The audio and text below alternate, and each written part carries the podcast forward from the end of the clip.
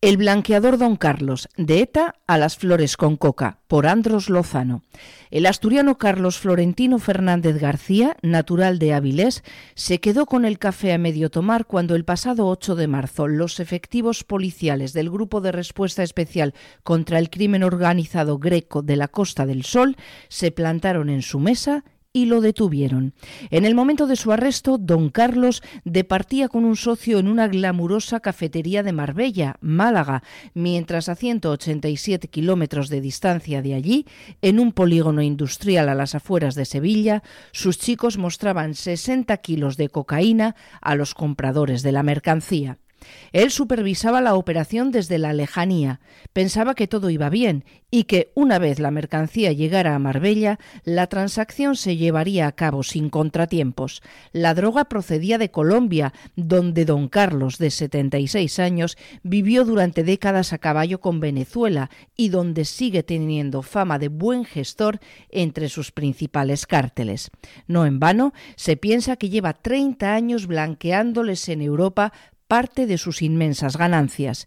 Ese envío de 60 kilos se había producido gracias a la confianza que todavía le guardan los suministradores de Berico al otro lado del Atlántico. La coca había llegado en febrero al aeropuerto de Barajas, oculta en cajas de flores, en un vuelo directo que partió desde Bogotá.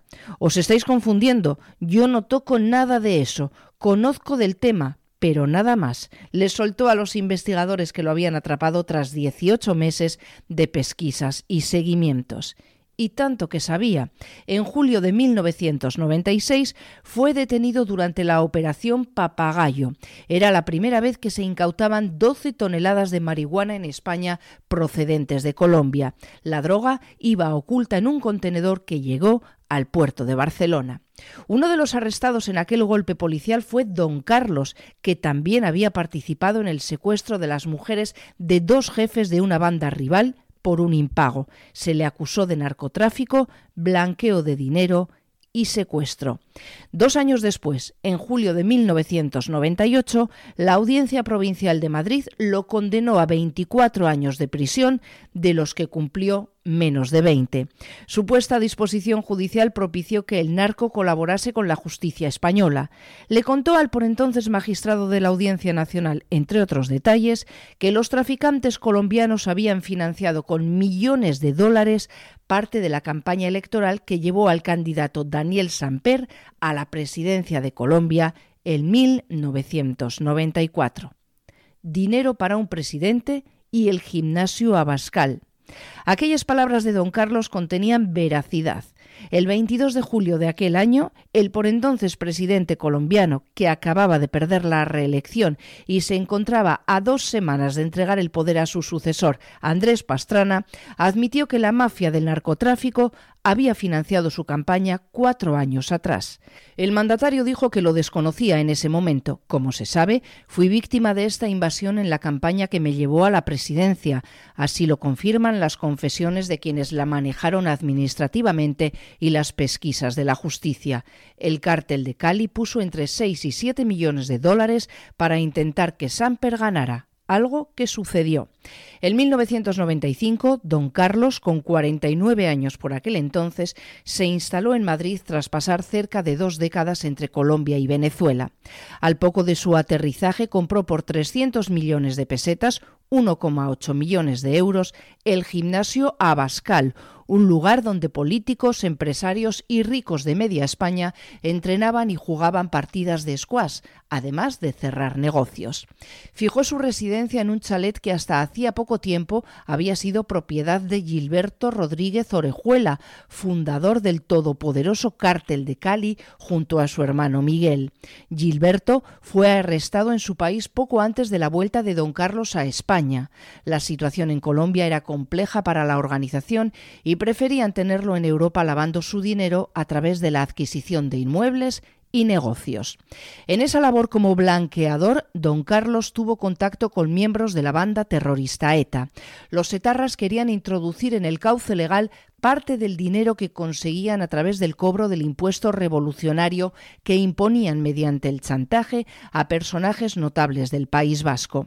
Uno de los etarras con los que Carlos Florentino Fernández contactó fue Emilio Arrizabalaga, uno de los secuestradores del funcionario de prisiones José Antonio Ortega Lara y quien hacía la misma función que don Carlos dentro de ETA.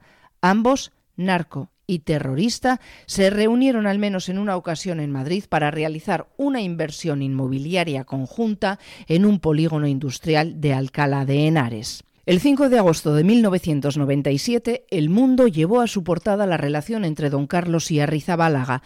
Contó que los dos habrían blanqueado dinero, uno procedente del narcotráfico y otro de la extorsión, a través de sociedades y cuentas bancarias radicadas en Gibraltar, por entonces un paraíso fiscal con secreto bancario. Finalmente, aquellas sospechas de la Guardia Civil y del juez Baltasar Garzón, hoy expulsado de la magistratura, no pudieron concretarse en una acusación formal. De aquello ha pasado ya un cuarto de siglo. Ahora, don Carlos vivía junto a su mujer en un chalet adosado, sin alardes de cara al exterior, en la urbanización Marbella Mar, a 40 metros de la playa. Sus días transcurrían entre almuerzos intrascendentes en restaurantes de lujo y reuniones con colombianos en la ciudad costasoleña y en Madrid. A don Carlos le gustaba llevar una vida discreta, siempre iba ataviado con una gorra, prenda que usa desde que se quedó calvo siendo joven. El día de su detención también llevaba una de color azul. Los miembros de Greco Costa del Sol, que han contado con la colaboración de la Policía de Colombia durante la investigación, le encontraron 200.000 euros en fajos de billetes de 50 escondidos en el interior de unas láminas negras que ocultaba dentro de un mueble. También se le intervino un revólver con munición. Los investigadores con los que contacta Crónica consideran que ese dinero procede de alguna operación de envío de cocaína que ha debido llevar a buen puerto desde que salió de prisión. El de los 60 kilos no fue un envío de prueba. Estamos seguros de que querían meter mucha más cocaína en España, añaden las fuentes consultadas. Y para eso la figura de don Carlos, también apodado el Viejo por su avanzada edad, seguía resaltando. La Policía Nacional también también detuvo a dos miembros de la organización de Carlos Florentino Fernández. De don Carlos cuentan que en las escuchas telefónicas evidenciaba que era un perro viejo en el negocio de la coca, con contactos al más alto nivel aquí y allí, en Colombia.